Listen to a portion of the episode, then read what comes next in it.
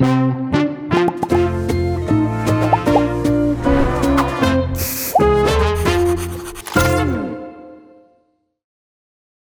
迎大家来收看《匪夷所思》。那我们今天进行的单元呢，就是阿姨想知道。那阿姨今天想知道什么呢？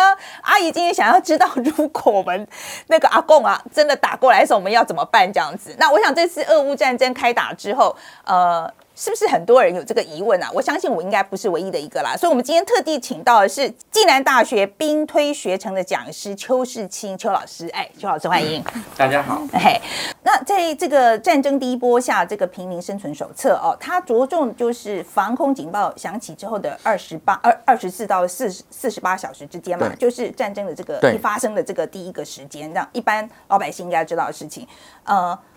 我想先大大家跟大家讲一下重点好了。嗯，因为我觉得当战争发生，因为我们看统计，其实其实战争初期前两天死亡的数字是最高的，因为因为那个时候很多人没有准备，就平对平民来说，很多人没有准备，那很多人会被战火波及。那以以以一般人的角度来看，你。如果能够在前面两天活下来，那你活过一场战争的机会要比别人高很多。防空警报响的那那个时间开始计算，那这就是你开始要争取活下来的四十八个小时。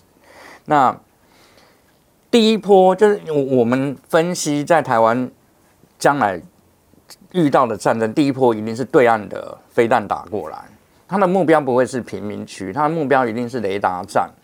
机场，然后重要的通讯指挥所错嗯设施，然后一些民生基础设施都还不在他们攻击的范围，他们直接跟军事相关，所以你就必须要去检查你目前住的地方附近有没有什么油库、弹库、雷达站，或者是一些国军的重要的军事基地。那如果有，那你可能会落在那个攻击范围之内。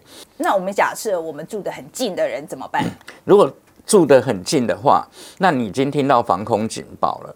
那如果根据我们政府目前最新的规规划，就是每个地方都有防空避难设备嘛，那你可以选择到防空避难设备。那前提是你要跑得到。那你如果没办法找到，也没办法跑到，你必须要在家里就地隐。掩嗯隐藏起来，或者是只能在家里躲藏的话，那你第一件事情是远离窗户，因为我们不知道爆炸会从哪个方向来，但震波打到窗户的时候，窗户会碎掉。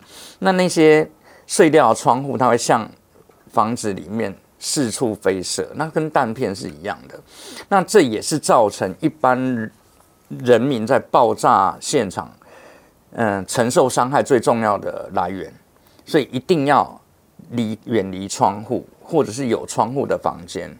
那你如果家里实在是是找不到没有一个房间是没有窗户的话，那你就到浴室。浴室的浴缸，就是你家里如果浴缸的话，你可以让小朋友在浴缸里面，因为那个地方最安全的。那大人可以在浴室里面陪伴他们。对，那。等到确定爆炸的声音都结束了，那你再开始该移动就移动。那如果你的周边已经有火灾或是有火光的话，那一定一定要移动。那如果你不确定外面什么样的状况，但天还是黑的，就是没有看到阳光，那你就待在家里，尽量不要移动，因为你不知道外面有什么样的情况。就晚上不要出去。对，如果是晚上的话，不要去，不要出去做任何的动作，因为你看不到地上是不是还有未爆弹。那我在生存手册里面有讲到要准备的物品里面就有收音机。那如果说我们一般的通讯设备都已经不通了，你手机没有讯号，电视打开也没有讯号的时候，你要把收音机打开。那我们通常都可以从收音机里面接收到政府。会不断的广播，那告诉民众，你应该如果要疏散往哪边疏散，那就是你最好的指引。嗯，但收音机大家一定要注意，就是你最好买的是，因为现在现在有很多人会把收音机跟无线电设备搞混了。你你最好是只用收音机就好，不要是无线电设备，因为无线电设备会发射讯号。那我们知道现在在发射，讯号会发生什么事？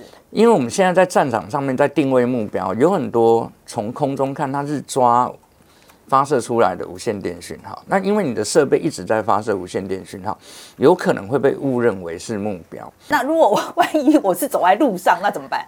走在路上的话，第一个就是你要，你你如果是像台北市这样的大楼，你就是贴着大楼的墙边，贴着墙边，但是你要注意你的上面是不是有那种，因为很多帷幕玻璃，那你上面最好是不要有帷幕玻璃。但现在台北市几乎大楼都有帷幕玻璃，那它破掉直接掉下来你就很惨。但是如果是都没有的，其实墙边是一个很好的。那再来是，如果地下道或地下街或者是捷运站的入口，那你就马上进到捷运站，因为那是最安全的地方。嗯，所有都市的地下交通的系统都是大众避难的地方。捷运站听起来现在还是。因为现在这一次这个乌克兰发生的事情，很多人就是躲在基辅的火车站跟捷运站里头嘛，哈对。所以你觉得我们的捷运站可用吗？一定一定可以用，因为它不在，它不暴露在外面。但重点是，这个就是我们的捷运系统，其实它并不是规划来做避难设备。这么多人挤到捷运系统里面去，它通风有没有紧急通风的方式？如果没有紧急通风的方式，这么多人在里面就是一个大的问题。再来是这么多人在里面，他的吃的、喝的、用的，那捷运的出口就是那么多出口，当这些出口没有都被封死的时候，那这些人要从哪边？地下捷运的生存维持系统，它是另外一个一个很大的问题，它是一个系统性的问题，它必须要被被规划。那平常当然没有作用，但等到战时的时候，这套系统必须要拿出来，能够紧急运作。每哪些人负责哪些捷运站？那这些捷运站的储备物资在什么地方？那平常有没有一个小的仓库？那等战争开始的时候，很多人进来，那这个仓库可以被打开。那这个仓库里面物资多久检查一次？那是有哪些人在负责？那当遇到战争，有很多人容留在里面的时候，是由谁来引导？谁来负责秩序？那这个可能必须要跟每个地区、每个地区的辖区警察局都必须要是互动的。也就是当战争一发生的时候，警察不能只在外面，必须要有一些警察要到这些捷运站的点去担任维持秩序跟负责疏导，所以它是一个完整的紧急避难的体系。啊，开车的人怎么办？赶快把车停在路边，人下来一样。如果旁边是有有捷运的入口或者有地下道，那就赶快下去。如果你真的没有，你是在路上，那你就看旁边有没有排水沟，就是干的排水沟，你人就是蹲在排水沟里面，不要靠近你的车辆，因为你车辆，如果你的车辆因为爆炸的原因起火了，那太近，你有可能会被波及，那离你的车辆一段距离。爆炸这个声音停下来之后要做什么？如果天亮了以后，那你可能就开始想到要不要撤离这个城市，因为避难避难嘛，避难只是只是让你避难而已。但如果以我们现在，比如像台大大台北这么多的人口，全部都挤到捷运的地下道去，呃，捷运的车站去，那你可以想象，那会有什么样的灾难？就尽量至少要往外扩散，你你大家挤在那边会降低那个城市承受的能力。那么多人一天要消耗多少粮食？那要消 消耗多少的水？那如果够水也停了，食物也没了，那这么多人怎么办？那你要想考虑到，如果是你的家人的话，你怎么去帮家人筹到一个礼拜要吃的东西？那个时候你上街是买不到可以吃的，所以我们要往最坏的情况想。那如果是这样子的话，那到郊区去，如果你刚好有朋友住在郊区，或者是有爸爸妈妈住在乡下，那就就回就赶快往乡下去去疏散，尤其小朋友。小朋友在大城市里面是活不下来的，在战争时，他们是第一批会死掉的人。我们必须要很现实的这样子讲，大人可以忍，小朋友是完全没办法。所以你如果有小朋友，就算你自己没办法疏散，你要把小朋友疏散到乡下去，这是第一件事情。再来是我们我们既然知道要疏散，那我们要怎么疏散？那疏散的路线其实平常大家就要有准备，因为人那么多，如果要同时往乡下走，有些地方是会塞的。那有有些人平常开高速公路或快速道路习惯，所以他们要疏散的时候，他们也是车开了就往高速公路、快速道道路跑。那其实很危险。我们知道快速道路有很多是高架，那你如果在在高架上面开，可是你前面的高架垮了，被炸垮了，人是下不来的。因为我们现在高架很高，它旁边没有我们我们政府 在设计高架的时候，并没有考虑到疏散的这个点。所以当高架桥断掉的时候，你是没有地方可以让你从上面攀爬下来，所以你会被困在上面。那如果你的前面被炸断，后面又被炸断，那这一段的人车全部被卡在上面怎么办？那那个时候又没有人可以援助你，那你的生存马上就遇到问题。所以你身上穿的衣服最好是棉质的衣服，不要不要有尼龙的，免得万一那个爆炸刚好在你的附近，那你的衣服会融掉，会粘在你的皮肤上面。那你一拉，你的皮就掉。那伤害，就战争期间最难治疗的伤害是烫伤。对，所以千万不能让自己受到烫伤。那种割伤啊、皮外伤都还好，烫伤的烫伤的患者在战争的期间死亡率是最高的。这一次发生之后，我真的有去看一下哈。By the way，那个内政部其实有一个网站，大家可以去看一下，就是你附近的那个，如果真的发生空袭的时候，你的避难设施在哪里？家里附近都有这样子。对。那我就真的去探勘了一下，这样子。我的疑问就是说，呃呃，我也我知道他们都会贴这个纸条嘛，就说这是这个防空避难场所这样子。我不知道真的发生事情的时候，会不会发生我进不去的状况？因为它大部它有可能是锁起来的。其实进不去还好，我们比较担心的是你进去了以后出不来。不是，没有人知道你们在里面，因为这些避难设施并没有紧急通信系统，就是它没有一个地方，比如说它 可能连线到某一个单位去。那你如果已经有人在里面避难的话，你拿起来，你可以告诉别人我在里面避难，或者是它有什么连线的方式是可以压下去以后，然后某个地方知道。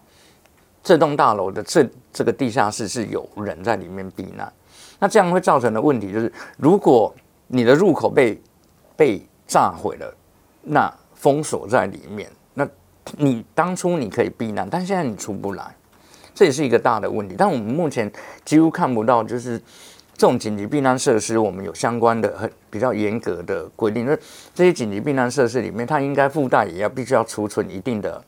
饮水、食物不一定要啦，因为食物它它很高的成本，但它有没有可以足供它？比如他避难一百个人，他必须要准备一百个人三天的水，或者是说这个紧急避难设备里面，它有什么紧急联络的方式，可以让外界知道有人在这里避难？现在现在的方式是每栋大楼几乎都是紧急避难措施，那楼塌了一次塌了二十栋。那二十栋底下都有人，你怎么办？你有避难跟没避难是一样的，所以我们必须要去考虑避难的避避难有一个叫紧急性，就是很紧急的时候我去躲避一下，那个暂时的。那避难还有永久性，是你你要在那里 support 多少人到战争达到一定的期间，那这两个概念是不一样的。就我们虽然对避难，就是一般人很容易误解避难。那避难可以让我避多久？这这个才是重点。躲避一次的空袭是避难，但躲避一场战争，这个避难的要求又不一样。但我们目前看起来是用同样一个标准在在要求。那我像平常啊，我们到底要不要家里要不要囤粮囤水？嗯，因为我九二一自己的习惯就是，经过九九二一之后，我们家都有备那个紧急的包包，就是。你有什么问题拎了就走，那里面有你的重要的证件，那贵重的物品，贵重的物品，当然你你你不一定是全部都要把它放在里面，但有些东西是很可以让你至少度过 一个月、两个月的，然后里面会有水，然后一些简单的药，那纱布、绷带、剪刀，剪刀一定要。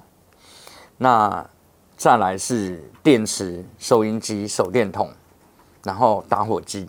为什么要剪刀？因为我们通常大家都有穿衣服，那你有外伤，那你要治疗的时候，你你这种衣服你是撕不开的，那你必须要用剪刀剪开。所以有没有剪刀会影响抢救的时间？对，还还那个剪刀还不能太烂，剪纸的还不行。对，要非常尽量都尽量就是全金属的剪刀，然后比较锐利。另外一个就是说，其实这一次我有看到在呃纽市上面有一个报道，他就讲说有一个乌克兰的呃妈妈，她就带着孩子撤离嘛，就是从那个马里乌波撤出来的时候，她就碰到那个莫斯呃，就是那个俄罗斯的军人，他就给给小孩糖果这样子。他那时候因为其实饿了好多天了。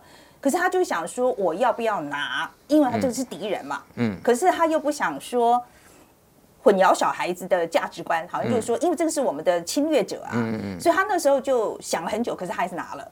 OK。所以您对于这，就是对于碰到对方的军人，这像像这种，你觉得应该怎么处理？我觉得就一般老百姓来说，你没有不应该有那么强烈的敌我观念，因为在那个时间点，你要先考虑对你来说最重要的东西是什么。你的家人、你的小孩、你所爱的人能够活得下来，那即便是敌人，那你你愿不愿意为了你自己的坚持，去让你的其他的，就是你所爱的人陷入危机？那我们我我在我在后来补充的点里面，我特别讲说，当当你现在双方交战的情况底下。如果允许的话，你应该尽量的靠近武装部队，不管是哪一方，对方的或是我们靠近武装部队，就是这场战，就是嗯，交战已经到到结束了，那现在还在你们家附近的部队，不管是哪一方赢的，你都应该尽量靠近武装部队，因为武装部队可以提供给你援助，比如你家人可能因为弹片受伤了，那你可能需要粮食。你你还是要靠近武装部队，因为武装部队毕竟还有军纪在。那你如果不靠近武装部队，那其他有枪的人，那你要怎么办？他们是没有纪律的。你靠近武装部队，你会得到比较多的帮助，不管是哪一方。这是国际上的共通的要求，就对一个一支军队基本的要求，你是不可以动平民的。然后我现在在讲，就是说另外一个呃，就是呃性侵的这个问题，暂时性侵的这个问题。嗯嗯。其实我们看了很多研究，就是几乎所有的战争都会出现这样的情况。那我觉得，如果说对女性来讲，你有什么建议？不要抵抗，还是一样，你的最高指导原则还是活下来，还是活下来，不要抵抗，因为战争就是一种绝对的暴力，你是无法，我们一般人是没办法在战争前面去做任何抵抗，徒劳无功。对所以不要去抵抗。对，在不让自己受更大伤害之的前提底下，没有人会怪你，也没有人可以 complain 你，因为你只是这个战争的受害者之一，这么多成千上万的受害者之一，不要坚持，也不要以死相逼，活下来才是最重要的。嗯，我在这里再补充一点好了，这是我以前在做呃性侵相关的专题的时候哈。那那时候有很多专家也是说，你呃，我们讲的不是战争啊，就是说女性做面对这个性侵的威胁的时候，他也是说你保命最重要。另外一个是你如果有办法做保存证据，对，因为这是你唯一将来有可能讨回来机会就只有这里了啊。所以说就是尽量能够保存证据，保存证据这样子。我们现在政府应该是哪个单位负责？然后如果我需要一些资料的话，政府哪有哪里可以去找这些资料？这政府的职权划分比较清楚明确，就是国防部管军人的事情。那我们刚刚讲避难的这些相关都不是军人的事情，所以它应该是内政部在管，所以内政部底下应该是有必须要有相关的单位来负责做这些规划，而且统筹全国性的。那在做这些规划的时候，他们脑海里面就要有一个很清楚的 picture。战争在打的时候，台湾会。会遇到什么样的情况？你必须要先先有一个那个 picture 出来，你才能够开始去做 play。即使是万分之一、百万分之一，只要有个之一，我们还是要去做。那去做，你就要认真去想。那如果战争打起来，从北到南，每个城市、每个都市，哪些乡村、哪些道路该封闭要封闭，不要让人们上去。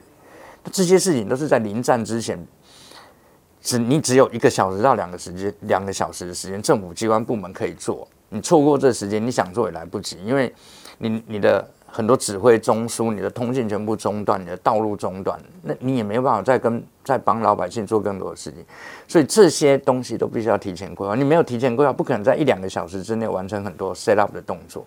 那，嗯，我希望我们政府有在做啦，对。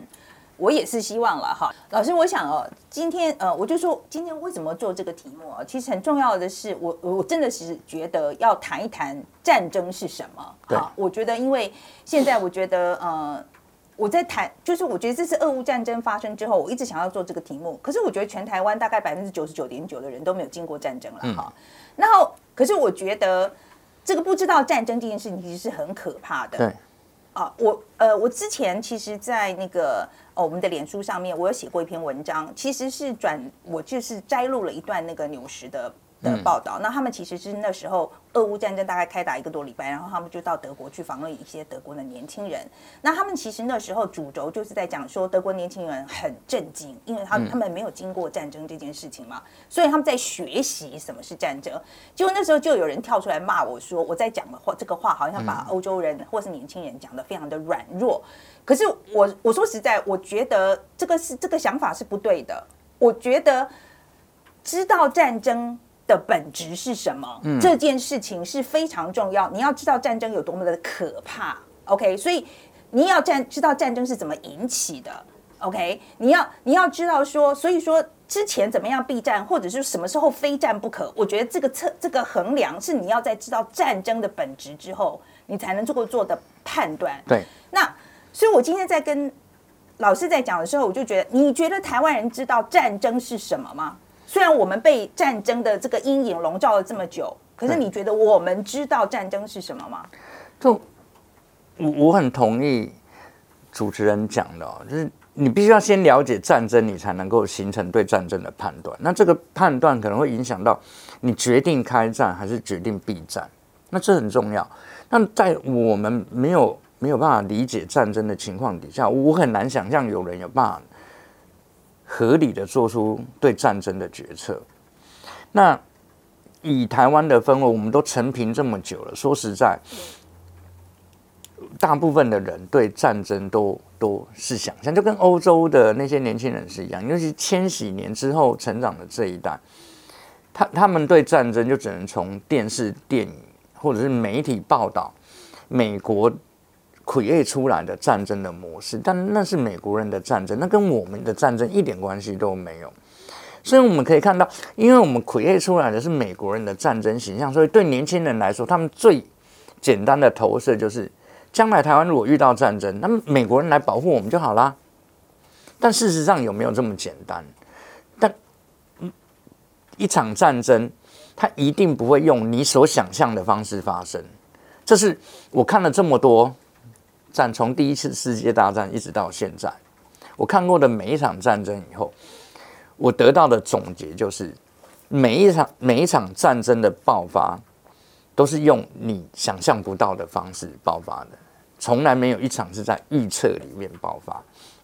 那对台湾来说，我我我我们现在大家都想象，我们会在美国支援、日本支援的底下来打一场战争。那但是问题是我刚刚讲。战争不会用我们想象的方式发生。那把我们刚刚的美国资源、日本资源拿掉的话，那台湾会遇到什么样的战争？这才可能是我们真正会看到的战争的形式。我觉得在报道的时候，我常常有一个感觉，就是说，我们有没有人来提点，打不赢的时候会发生什么事？就是说，我觉得。战争的残酷，嗯，其实我自己在看的时候，就是说，呃，有一个有一个报道，其实是呃，它其实是一个在车臣，就是车臣车臣以前车臣是那个俄罗斯里面的一一个一个区域了啊。那他有一阵子他也是要呃，就是亲西方这样子。那结果呢，他呃，俄罗斯这个普丁的做法，他就打嘛哈。那打了以后，哎，他刚开始打赢了。OK，他刚开始真的打赢了，然后车臣人真的就是很努力的对抗这样子，然后那时候大家也觉得就是说这是他这个民主嘛，他他的，然后一个他，然后他们大家大家也为他们很兴奋呐，因为他们居然可以在这么悬殊的情况之下也可以打赢这样子。可是我现在讲就是说，有一个在车臣的当时的一个女记者，那后来她现在出来了，好，那她现在在看乌克兰的情况的时候，这个访问是在做这个事情，那她就在讲说。他说他其实觉得，呃呃，乌克兰人很勇敢，可是他自己经过这个车程的过程之后，他说大家不知道这个过程对于经过的这些人有多么的可怕。对，对。他其实自己在讲的时候，他就说，我觉我很敬佩他们。嗯。然后，可是问题是车臣，因为他后来就是他打赢了刚开始几个战役之后，其实后来。俄罗斯大军开进来之后，还是挡不住嘛？对。然后后来呢？结果是什么？就是还是成立了一个独裁的政权，亲俄的傀儡政府，就还是一样。对。所以那个那个，我觉得那个，我觉得很多人没有，我觉得没有，我觉得这是必须要。今天我们在讲到政治战争的本质的时候，我觉得负责任的说法是必须把很坏的状况要讲清楚。毕竟在台湾，我们在情感的投射上面就会比较偏乌克兰，甚至我们有很多会把乌克兰的角度，我我们会置入到乌克兰的情况，就是乌克兰的现在面对就可能是将来面对，所以我们会对乌克兰的嗯胜利，我我们看的比我们自己还重要，但这样子很容易会有一个扭曲，就是你反而因为这样你看不懂。战争的本质是什么？战争的本质跟认知作战一点关系都没有。你可以，你可以不断的认知作战，一直认知到乌克兰明天就打到莫斯科去了。但如有的世界不会理你，因为我们讲的是认知嘛。认知是你看待世界的方式，但不是世界看待你的方式。我我一再的讲，我觉得要。要有人出来讲这个事情，对，就是要要讲清楚，真的最坏的状况是什么？我觉得，我觉得大家要想清楚战争带来的一些真正的，它的它的它可以为你带来荣耀，它有可能为你带来战胜的荣耀，但是它也有它最坏的一面。我只是觉得，大家在讲到战争的本质的时候，必须要把这整个全做一个全面的了解。好那，今天非常谢谢邱老师，谢谢大家，谢谢主持人。那今天我们这个匪夷所思哦，我们今天进行的是那个阿姨想知道的这个单元嘛，好，那也别忘了，我们通常是在每个礼拜的礼拜四啊，也还会有呃另外一个单元，就是大家来炼丹，是我跟两位年轻网红啊一起呃来聊聊天这样子。那呃也别忘了下个星期一再回来看我们的阿姨想知道，谢谢大家。